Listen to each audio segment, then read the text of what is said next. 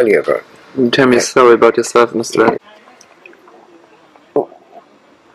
in my younger days when I was on Dad's farm, our next door neighbours were the Pryors and they had a daughter called Wendy. Her Yeah. brother and I used to go to school together. She's probably two years younger than me. Yeah. Hadn't seen her for years and years and years and years. And I run into her in Sydney, right? And she's married to an Australian, got this daughter. But I used to go around once a fortnight for tea and her daughter and I used to play chess. She's Yeah. only 11, 11 and a half. And this, and I used to be walking up the driveway, and she used to be yelling out the door. Her first move. She always wanted to be white. You know what I mean? So Yeah. And so you know, in this particular time, but I've gone around there, and no yelling at the door. First move, hid in her bedroom. You see. So I said to uh, Wendy, "What's wrong with Trelise?" I said, "Normally she's wanting a game of chess, and you know, she thought something happened." So so it took a little bit for me to get it out of her. Like, like Wendy's husband wasn't home at the time, you know, you know what I mean? So what happened is her husband sent her down the road to score a fifty dollar bag of marijuana. Right. But sent From from Aussie to New, to New Zealand. no no, just down the road. You know, Mhm. like going from here down to the shops. Just only probably twenty minute walk there, twenty wa- minute walk back. Right? And it was a a white supremacist gang. You understand what I mean? Now Yeah. Wendy's a Maori. Yeah. Right, so the daughter is Olive's good. Oh, yeah. Okay. Yeah, yeah. So she's gone down there, and four and a half hours later, she's still not back. And the husband hasn't gone to look for her. Oh. The daughter's come back crying, all clothes ripped from her. These, these, these people raped her, Fuck. Uh, right? How old she- was she? And, and she was only 11 and a half, right? What? And took her money, right? Yeah. And I said, Well, what's Richard doing about it? She says, Oh, he's too too afraid to do something, see? So, um, I said, You wait till that cunt gets home, you know what I mean? I'm going to knock Yeah. him out for not sticking up for her daughter, you know what I mean? Yeah, of course. And when he prom- made me promise that I wouldn't touch him, wouldn't hurt him, you see. So I said, okay, I'll give you my word, I won't do that. And uh, he's come home and we're drinking a bit, and Wendy's gone down to the shop to get something just, that's relevant, right? Just Mhm. gave me that moment alone with him, right? So I said to him, I'm going to come around for tea next Thursday night, work earlier. I said, but you got a choice of two things. You either go to the police, right, and tell the police what happened, right? Or you go down to that gang and you square up for your daughter, your honour for your daughter. Yeah. I don't like people that are narcs, you know what I mean, telling people, but I'll Yeah. tolerate this because of, because of the situation. Right? course. If you fucking don't, right, I'm going to come around next Thursday and you haven't done it, I'm going to go down and do it for you. But when I come back, I'm going to snap your neck. Right, so I bowled around there next Thursday, bro, and he's not home. He's down the pub. So I gone down the pub and I said, Have you been there? He said, No. Went down there, bro. I'm going down that lane, no lane, Elaine? right? And I jumped the fence. Yeah. Right, and I come across the side of the building. Yeah. Right, and I'm walking down this way and this person comes around the corner, just dressed up like one of those gang members, you know, Yeah. types, right? Put a gun to my head, told me he's gonna shoot me. He? Yeah. So I took it off and shot him.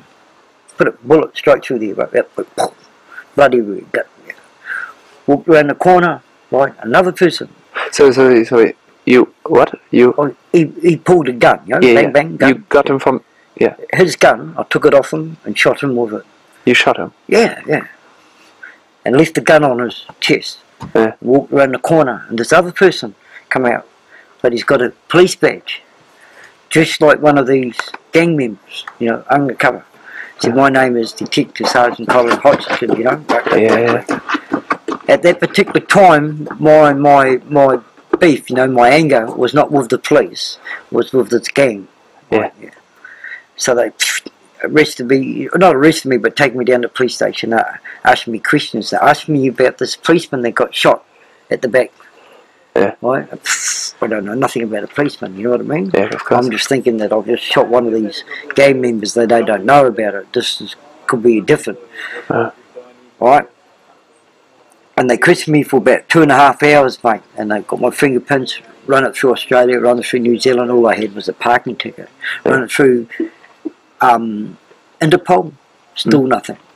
Right, and I told them that I was coming down the laneway and I wanted to go to the toilet, you know, go for a shit. So I jumped through there and coming into this road, I had friends that lived there. Yeah. And I often go and see them, and they often go from this friend's place to that friend's place. Yeah. So that wasn't out of character. It was just jumping the fence was out of character. So out of character was I want to go for a shit. Yeah. Right. So they just about let me go. And this officer comes in and says, We know who shot the police officer. I said, Well that's good. And he said, It's you. Fingerprints on the gun, bro. You, you understand what I mean? Oh fuck! I understand. Yeah, what fuck you, bro. Yeah. And what happened is when I've gone down to square up, you know, to do what I had, whether I lived or died didn't matter, bro. I was going to go there. I was going there to kill anyway. If you understand what I mean? Yeah. Yeah. Right. But it just so happens that the same day as I was going there, the, uh, it's like the DEA in America, but it's over there. It's called the National Crime Authority Against Drugs. Okay, or National Drug Authority, which is like the DNA Yeah. were raiding the place. If they'd have gone a day earlier, it would have just been that gang and me. Right, a day later, there would have been no one there because they were all arrested. Right, so now you, that's the person I am. I don't give a, f- if there's an injustice, you, you understand what I mean? Yeah. I don't care what the odds are, I'll, I'll, I'll, I'll go and fight them, bro. You know what I mean? I don't care if there's 250,000 people there Yeah. and it's just me. I'll still go and fight them, bro. Because I know, I know the outcome. I'll probably get killed, but at least three or four of them will get killed before I will. You understand what I mean? Yeah. So then you know, if you understand that, you understand why I wasn't worried when I was going through Afghanistan, right? Because it, it, it- Wh- Where's the where's the uh, Then I where's was the telling- connection to, I'm to talking about, I'm trying to explain my character. Yeah. Uh, You understand what Yeah. I mean? Yeah, yeah. My character is, is that is that if there's an injustice, I'll I'll, I'll, I'll I'll fight it all the way. It doesn't matter if it costs my life or if it means that I yeah have to go to jail or prison for, for X amount of years. I won't back down on it. O- Okay, but it doesn't make me a monster. No. Do you understand what I mean? Yeah, of course. I, I, I, you used to know me, right? Since I've been here, before I told this, I you didn't think I was a monster. Right now that I've told you, it doesn't make me a monster, does it? You understand what I mean? yeah yeah, yeah, Yeah. yeah. So yeah, yeah. So all, all, all the, and and that guy still wouldn't do anything for his his daughter. didn't even go to the police Didn't even go to the police, bro. fucking what, what, what if did that was my daughter, bro, I, I wouldn't have gone to the police. I would have just gone around blowing them up. I just was going down there. Just fuck, gang members, they'd be stoned, bro. You know what I mean? Yeah. Time they realised what I'm there for, uh, damage was done. You know what I mean? Yeah. Mm. yeah, yeah. So there's a little story just about me that you what what um, how do you get out um, out of jail. and, uh, you you are oh yeah, they I got put you in charged jail for killing for the policeman. Yeah, bro. Fuck yeah. I did 16 and a half years to jail for that. six and a half No, 16 and a half, bro. sixteen and a half half, Ah, yeah. I just I was on my way home back to New Zealand and I thought I'd stop off in Australia and have a look around bro. Yeah. Only there fucking six months and that happened, bro. if you understand what I mean? Like yeah, like fuck I was in Afghanistan when the Russians were invading, you know what I mean? yeah yeah Nearly got shot there, bro, you know what I mean? nineteen eighty was Yeah, it that no, seventy five that was bro. seventy five was Yeah. it Uh, Yeah, yeah. This this happened in seventy nine. Yeah. That thing in Australia. Yeah, yeah. okay, whereabouts in Australia Hey? whereabouts in New Australia South Wales. New South Wales Sydney. Huh? Oh yeah, yeah, yeah, yeah. New South Wales, Sydney. Fuck. What? Uh, how do you? How is your relationship nowadays with uh, with uh, this dad? His dad's dead. He's dead. Yeah, yeah, yeah. He hung himself. He hangs himself. Yeah, yeah, yeah. Yeah, ha- after about six months after I was in jail, mate. After you know, after I got sentenced. Yeah, yeah, yeah. yeah. Daughter always said to him, "There should be you in there in jail, Dad, not not Neil." fuck. Yeah. Still, She's, she's still alive, Yeah, yeah, actually, and Mum's still alive, Wendy. yeah, But Richard's not. Yeah. He, he just ended up couldn't take it anymore and just committed suicide, fuck. hung himself. Coward's way out, right? Uh, You know what I mean? Yeah, yeah, yeah. He he should have. I would have kept kept going, bro. I would have. okay, Neil was in jail for it, now it's my turn, you know what I mean? To go and Mm. square up. Me, it didn't worry me.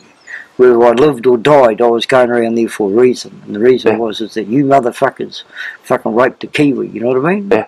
And now I'm going to fucking rape you, basically. That's That Yeah. was my my attitude. You understand what I mean? Yeah, Yeah. I'm going to do the same to you as what you did to her, but the only difference is, is that you're not going to call home, I'm just going to kill you. Yeah, and I would have told them. Fucking heavy stuff.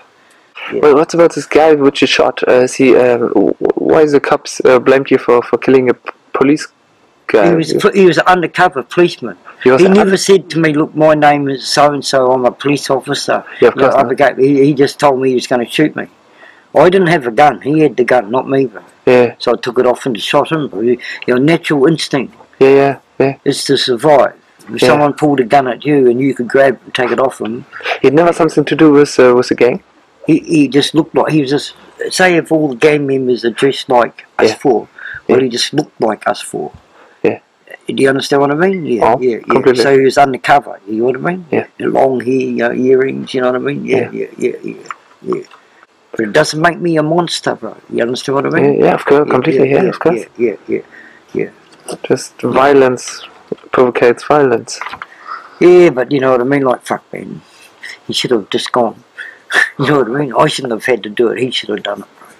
So, so you think now in, in, in a different way about that? Oh no! You think mate. that's a, if, that's if a I fault? walk, if I if I walk down the road tomorrow and run into a friend, and the same thing happened to their daughter, I'd, Yeah. I'd still do the same thing, bro. Yeah. You understand what I mean? Even if I knew the outcome, I'd still do. You know, principle, honour would have said that I had to do the same thing, bro. Yeah, completely. You, you understand what I mean? Yeah. yeah, yeah. Fucking- So I just thought, then then you probably understand me a little bit about the moon and- and things because that's that's me, bro. You know what I mean? Yeah. yeah, yeah. Yeah. Yeah. Okay, Yeah, shall we go and grab some beers? you go grab some beers and then I'll Yeah. tell you other things.